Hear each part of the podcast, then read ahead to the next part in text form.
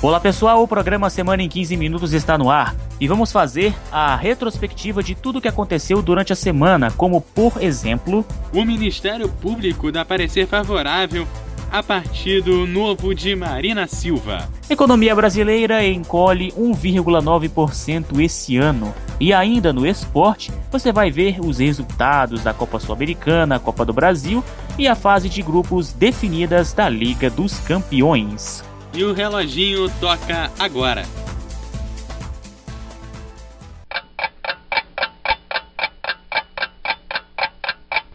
Olá pessoal do Semana em 15 Minutos, olá meus queridos ouvintes, bom dia, boa tarde ou boa noite. Vamos começar o Semana em 15 Minutos falando sobre a política, que como sempre, né Eduardo, tem uma nova para o povo brasileiro, né? Sempre uma novidade. A PGE, Procuradoria Geral Eleitoral, encaminhou ao Tribunal Superior Eleitoral um parecer favorável ao registro da rede de sustentabilidade como partido político. A agremiação política foi idealizada pela ex-senadora Marina Silva, que disputou as eleições presidenciais de 2014 pelo PSB após a morte de Eduardo Campos há um ano. No documento encaminhado ao TSE, o vice-procurador-geral eleitoral Eugênio Aragão entende que o grupo conquistou a quantidade mínima necessária de assinaturas e que por isso teve de ter o pedido de registro aceito pela corte para o procurador. A rede não se enquadra na nova legislação válida a partir deste ano, que dificultou o processo de criação e fuso de partidos. E a partir de agora, deve ser aceitos apenas os apoios apresentados por eleitores que não possuem que não possuem filiação partidária. Para Aragão, como o processo de registro da rede teve início em 2013. O caso só não se enquadra na nova legislação, que só entrou em vigor este ano. Marina Silva e seus aliados já haviam tentado registrar a rede de sustentabilidade em 2013, mas teve suas tentativas frustradas por decisão do tribunal que considerou parte das assinaturas apresentadas como inválidas. Legal, Eduardo. É rede de sustentabilidade, um partido novo, não é? Nós já temos tantos partidos, né, Eduardo, nesse, nesse Brasilzão de meu Deus. Aí eu te pergunto, para que mais um, né? É, se eu não me engano, agora com este são 33. Bom, a gente pelo menos tinha mais de um ministério por partido, agora a gente vai ter, vai ter mais partidos do que ministério. Mais partidos do que ministério, né? Agora, e mais, mais partidos do que os próprios políticos, né? É, enquanto isso, falando em político, um boneco inflável do ex-presidente Luiz Inácio Lula da Silva vira febre e vai rodar o país.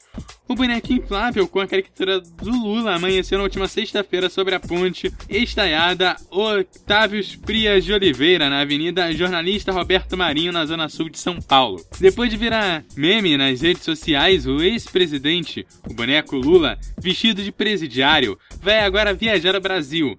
Pesando 300 quilos e 12 metros de altura, o boneco apareceu pela primeira vez em Brasília no dia 16 de agosto passado, dia da manifestação nacional contra o governo da presidente Dilma.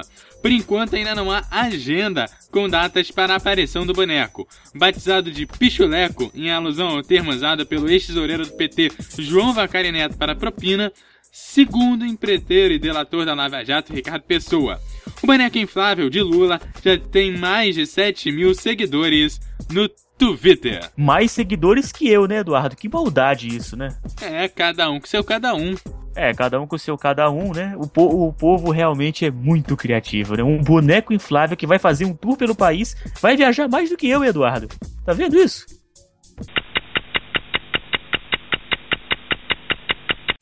Muito bem, Eduardo. Agora vamos falar de economia, né? Vamos falar da economia do Brasil, que está uma maravilha. A economia brasileira encolheu 1,9% no segundo trimestre deste ano. Isso mesmo, 1,9% no segundo trimestre deste ano, em relação ao trimestre anterior e 2,5% em relação ao segundo trimestre de 2014. Segundo os dados do PIB, Produto Interno Bruto, os dados foram divulgados na última sexta-feira, do dia 28, pelo IBGE. Nos três primeiros meses do ano, a economia brasileira já havia diminuído 0,2%. O segundo trimestre seguido de recuo mostra que o Brasil está em recessão técnica, né? Que legal, né, Eduardo? É, a economia brasileira encolhe 1,9% e a nossa conta bancária também, né? O único problema é que chega a aumentar, né, lá pro, pro, pro bolso do pessoal que, é mais, que tem mais dinheiro, né? Agora do trabalhador mesmo, do pobre, só diminui. Aumentar que é bom nada, né? Olha, agora é, o lado positivo é o seguinte, eu já dei a solução para o nosso PIB. Tem que fazer igual a Itália. Coloca prostituição e droga, nunca vai ficar negativo. É, não sei, né? Bem, como eu sempre falo, vamos esperar para aguardar cenas dos, dos próximos capítulos. E completando aqui, na comparação com o mesmo período do ano anterior, é o pior trimestre desde 2009, Eduardo e ouvintes. Na época, o auge da crise econômica, o PIB encolheu 1,9% no primeiro trimestre. Que legal, né? Repetindo o mesmo feito lá da, da época do antigo governo, né? A Proteste lança petição para proteger o WhatsApp das operadoras de celular. A Prótese e outras entidades de defesa do direito do consumidor é, encaminharam hoje ao Ministério Público Federal uma representação contra as operadoras de telecomunicações brasileiras por supostas práticas contrárias ao marco civil. Hoje a Protese, uma das entidades que assumiu a petição enviada, lançou um hot site para acompanhar a repercussão, sob o título Não Calem WhatsApp. O site contém algumas das principais informações sobre a postura da entidade diante das atitudes das teles, assim como um abaixo-assinado. O objetivo da abaixo-assinado é retirar o pedido de investigação das práticas comerciais das operadoras, conforme solicitado na representação encaminhada hoje. Para assinar o documento é necessário fornecer nome, endereço de e-mail e número de telefone. O presidente da Telefônica do Brasil, Amos Genes, é, presidente da Telefônica do Brasil, declarou que o WhatsApp era pirataria pura e o acusou de trabalhar contra as leis brasileiras. Só tem um problema, na, é, na hora de vender plano, cara, boy, o WhatsApp até libera, deixa 0800, mas na hora de defender o lucro dele, ele vai em cima. Olha só, é melhor se decidir aí, porque com os dois não dá. É verdade, viu? E uma outra coisa muito interessante, Eduardo, nisso aí, é que o Brasil é o único país que não se, que não se atualiza, né? É, tem a questão do Uber, né, que os taxistas recusam a se usar, né, devido a uma questão de concorrência desleal. Agora, legal, as operadoras querem vetar o WhatsApp aqui no Brasil, né? Não seria mais fácil, Eduardo, é, oferecer um plano melhor que seja compatível para o cliente pagar? Muito bom isso aí, né? Eu acho que eles ainda não pensaram nisso. Alguém tem que chegar lá e dar essa sugestão para eles, né? É, só em termos de comparação, uma ligação internacional é, entre a União Europeia custa 36 ou 37 centavos ali pela operadora, pela uma das maiores operadoras do mundo, que é a Vodafone, né? Custa 36 centavos de euro. Comparando ao Brasil, mesmo a 3,50 não, não chega a um real. Futebol é arte. Futebol. Futebol. Saiu nesta semana o sorteio da fase de grupos da Liga dos Campeões da Europa. Vamos aos grupos. No grupo A, temos o Malmo, né? Temos o Paris Saint-Germain, Real Madrid e Shakhtar Donetsk. No grupo B, CSKA Moscou, Manchester United, PSV e Eindhoven e o Wolfsburg fecham a classificação aqui do grupo B. Agora vamos para o grupo C, de Astana, Atlético de Madrid, Benfica e Galatasaray, viu?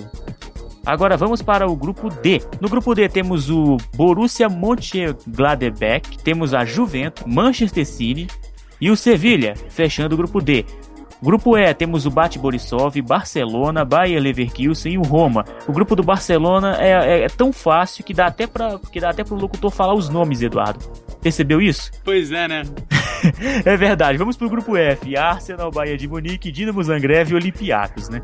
No grupo G temos o Chelsea, Dinamo de Kiev, Maccabi Tel Aviv e tem também o Porto. No grupo H, ufa, até que fim chegou o grupo H. Temos o Gen, o Lyon, o Valência e o Zenit, Eduardo. Interessante, né? Esses grupos do Chelsea e do Barcelona, né?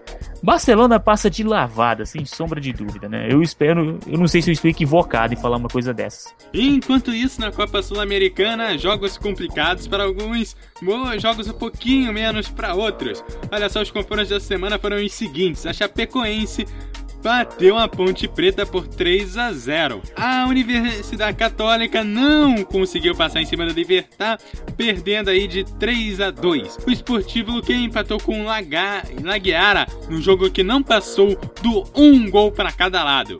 Nós também tivemos o Desporte Tolima 0 e o Júnior Barranquilha 1.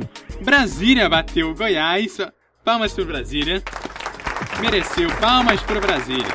Brasília 2, Goiás 0. O Atlético Paranaense bateu o Joinville por 1 a 0. O Defensor bateu o Universitário por 3 a 0. O Belgrano per... perdeu, não, empatou com o Lanús em 1 a 1. E o Tigre perdeu para o Huracan por 5 a 2.